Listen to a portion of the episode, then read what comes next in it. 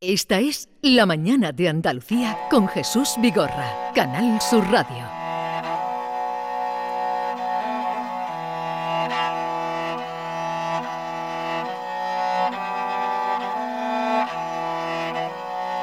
Bakçaları da kestane, bakçaları da kestane, dökülür dane dane, dökülür dane dane.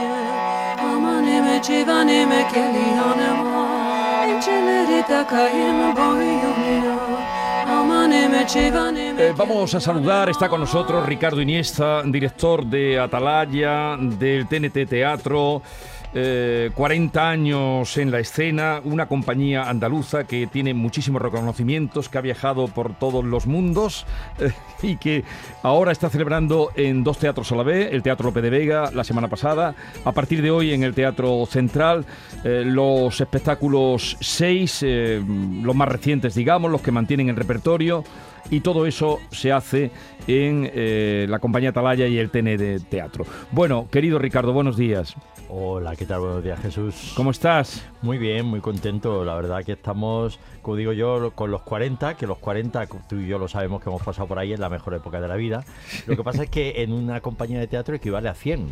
Y claro, en 100 ya no es la mejor época de la vida. Bueno, Oscar Niemeyer y Kazuo no seguían y Eugenio Barba este, a este paso irá también, pero para las personas de 100 años ya no es. Pero nosotros sí, estamos en el cenit, en lo mejor de nuestra vida ahora mismo. Desde luego que sí. Porque tener seis espectáculos en repertorio. No, 8, 8. Tenemos además de estos seis, Ocho. tenemos Esperando o sea, Godot, tú en este momento puedes hacer ocho espectáculos, Ocho que son espectáculos. el extra, eh, Electra 25, punto 25, que es la que la retomaste con motivo Sí, de los se cambió 30, mucho sí. la ¿tú Eh? Madre Coraje, Bertolt Brecht. Rey Lear, Shakespeare, Ricardo III Shakespeare, eh, El Maras- Avaro Molière, y Marasade. eh, y luego Esperando a Godot, recientita, y Celestina, que lleva eh, 12 años en gira, que ahora irá a Cabo Verde, será el país número 44 que recorremos de todo el planeta, de todos los continentes, y sigue en gira también Celestina. Pero Celestina se ha hecho ya tantas veces en Sevilla que no la quisimos meter bueno, y en entre estos Andalucía. Pero cualquier espectáculo de estos tú lo puedes hacer Ahora mañana. mismo, sí, sí, mañana, mañana. Entonces lo que pasa Pero es que no, hay, los no hay ninguna compañía No, no, en España.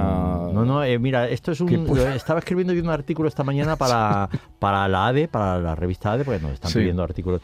Y ponía que todo arranca porque en el 85, cuando yo estuve en la Ista de Barba y en el Brennan Ensemble de, de Brest, un mes en cada sitio, eh, y entonces eh, en el Brennan Ensemble yo vi mm, que un equipo mismo de actores hacía, estaban ensayando por la mañana La vida es sueño Sí. de Calderón. Y luego por la tarde estaban con la muerte de Antón de Boxner. Al día siguiente hacían Odeacios y Curacios de Bertolt Brecht. Al día siguiente Julio César de Shakespeare. Al día siguiente Filostete de Miller. Y digo, esto es imposible en España. Algún día me encantaría. Pues ya lo tenemos. ¿Ya lo has somos conseguido? los únicos, somos los únicos en este país. Porque además de todo esto empezamos ensayos de una nueva versión de Divinas Palabras el martes. ¿Y Los Caciques, que fue tu primer espectáculo, no has pensado reponerlo viendo lo que, lo que está pasando? No, de votos. y- No, pero eso no fue, eso no fue, eso no fue de Atalaya, eso fue ni siquiera de. Pero eso fue tu primer espectáculo. Sí, sí, eso me metió mi hermano Carlos, que tú lo conociste bien y que nos dejó ya hace 15 años. Tristemente y y desgraciadamente. Sí, sí. Y él me metió, como digo yo, en tres cosas muy peligrosas.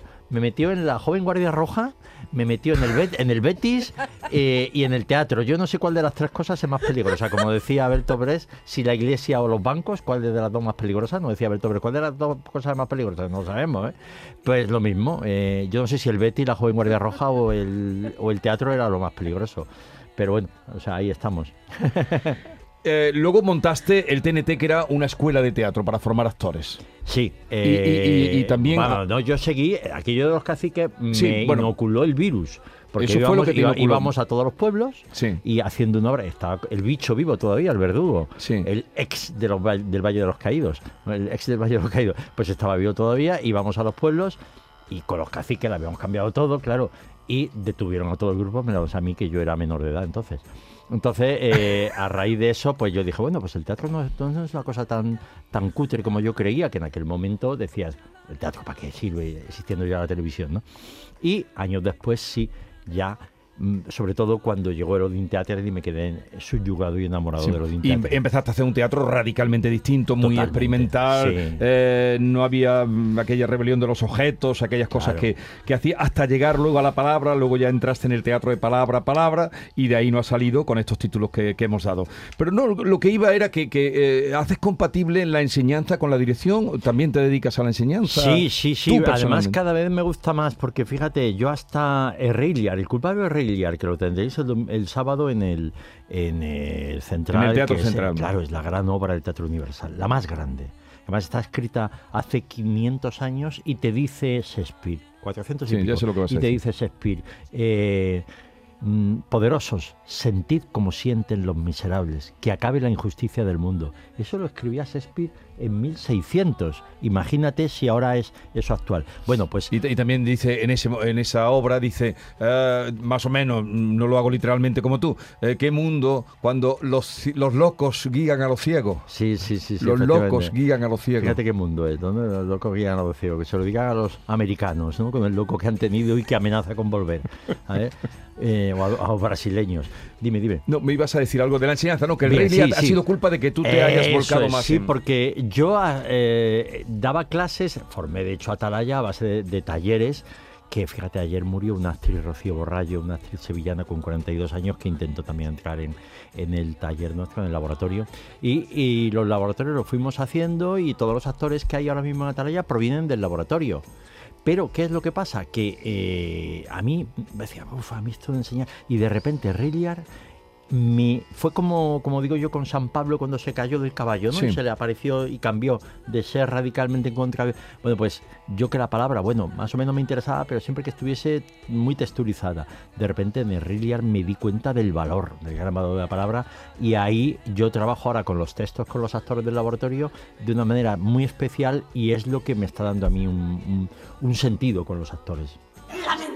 Es la perra zalamera que se tiende junto al fuego, aunque apeste. Pues no está tan loco. Oye tú, ¿me llamas loco a mí? Es el único título que te queda. Rey Lear, Rey. Lear, recordamos el sábado en el Teatro Central, Madre Coraje, el viernes y hoy Electra en el Teatro Central. Decías que el Rey Lear es eh, actual y, y- y habla todavía de nosotros, ¿no? Por eso es un clásico. Claro. Pero ¿y Madre Coraje? Decid lo que queráis. Para mí no hay nada como la guerra. Cuentan que acaba con los más débiles. Estos también revientan cuando hay paz. Y en cambio la guerra nos da de comer a los que resistimos. Pero es que curiosamente ella hace unos minutos en ese mismo espectáculo dice malditas sean todas las guerras. Fíjate si es actual, pero ella misma luego cae en eso. Y es lo que pasa con la Casa Blanca. La Casa Blanca se frota las manos de que haya guerra porque así puede vender armamento. Pero eso, los principales sostenedores de la guerra de Ucrania ahora mismo es Estados Unidos. Y Occidente que les estamos haciendo caso. O sea, en lugar de la posición de Brasil o de China o de otros países que negocien ustedes.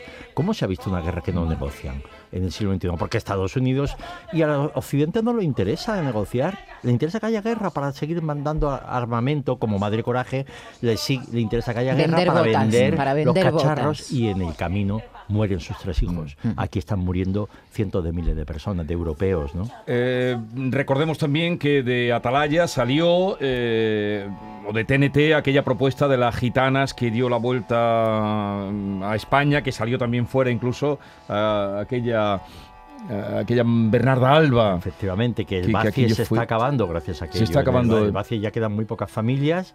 Eh, cuando nosotros llegamos había mil personas en el Baci, ahora quedan ciento y pico personas, porque eh, lo que, como digo yo, ha habido alcaldes de todos los corredores que iban, barrían con la escoba antes de las elecciones y luego se marchaban. Eh, este alcalde que tenemos, que ojalá lo tengamos el lunes también, por supuesto, me parece el mejor alcalde que ha tenido Sevilla, sin lugar a dudas.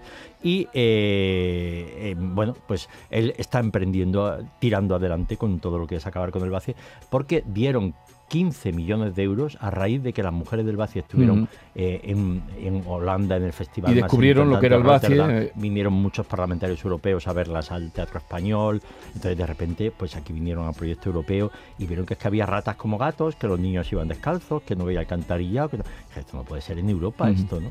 Ricardo, has dicho un dato que me parece fascinante. eh, son ocho obras las que lleváis adelante con un elenco principal de seis actores, ¿no? Seis actores que luego hay otros cuantos más antiguos y más jóvenes que se van. Pero mi pregunta es, ¿no hay riesgo de que una frase de Electra se meta en Madre Coraje? Que llevar Pues sí, tantas sí, obras es adelante. Ahí no claro que hay no riesgo. podría, ¿ha claro. ocurrido alguna vez?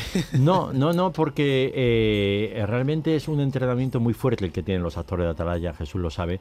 Es un entrenamiento tan fuerte que incluso cuando entran actrices nuevas, ahora cuando estuvimos en Madrid, una de las actrices del equipo base eh, tuvo que operarse de un tema urgente, que no ha sido grave al final, eh, y no estuvo en Marasade ni en, ni en el Avaro, sí con Ujú. Electra, que todo se ha dicho de paso, fue tremendo, que nos dieron los tres, eh, Electra, en ese orden, Electra, Marasade y el Avaro, nos pusieron en el ranking de la crítica de Madrid entre casi 200 espectáculos, número uno, Electra, número dos, eh, Marasade y número tres, el Avaro, entre todo el teatro que había en Madrid, imagínate, es como decía yo de broma, digo, es como cuando al Barça le dieron el balón de oro a Messi, balón de plata a Iniesta y balón de, de bronce a, a Xavi. Bueno, pues, ¿qué es lo que pasa? Que eh, la, una actriz que suplió a, a María, que ahora va a entrar en, en Divinas Palabras y ya está también supliendo en algún otro espectáculo, pues esta actriz no se creían, cuando lo vio Javier de Dios desde el Ministerio de Cultura, el director de- del teatro, yo, yo le dije, digo, mira, esta chica es la primera vez que hace teatro profesional en su vida. Sí. Venía del mundo de la danza, pero ha estado dos años en el laboratorio a tope y la hemos elegido. por- dice, ¿cómo va a ser? Sí, Yo que creía que habría hecho 500 funciones ya con vosotros.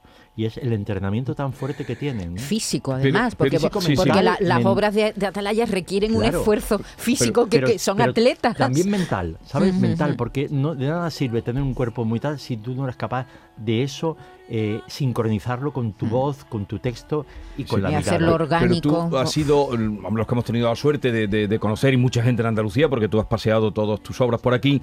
eh, ¿Cómo has ido introduciendo la música? Luego los actores cantando, los actores bailando, eh, cantan, bailan, eh, tus Eso ha actores. sido mucho Esperanza Bar, nuestra salvadora, nuestra madre, como digo yo, nuestro padre Eugenio Barba y nuestra madre Pero, Esperanza Bar. Oye, lo extraño es que a ti no te hayan quitado actores, ahora que las series se están tirando tanto. No, porque son actores, mira, con todo mi respeto, cariño a los compañeros que actúan en Sí, series. tú y sabes que ni, directores ni la Compañía. Nacional de Teatro Clásico eh, se los llevaban y desde ya en Marsella decía me los quita la Es televisión. que aquí también hay un tema de ideología y de ética, ¿no? En el trabajo nuestro. O sea, eh, a- además de la estética está la ética y la ética del teatro. Igual que a mí, me, en su día me propusieron eh, dirigir el CDN o aquí el CAT y nunca quise porque tenía mi grupo. Igual a Carmen le han propuesto, le podían haber propuesto, fíjate, eh, de, de Benito Zambrano la tira los tejos, un montón de gente. Y no, ella de momento no, no igual que. Pero con lo duro que tú eres, por eso, con lo duro que tú eres, No, pero bueno, pero es que. lo exigente que eres, por eso hay esos resultados. Exigente, no duro. ¿eh? Yo soy como el bambú. que Exigente. el bambú se, se, comba, pero no se Después rompe. de toda esta vida, ahora sí que eres capaz de... ¿En qué diferencias tú un mal actor de un buen actor?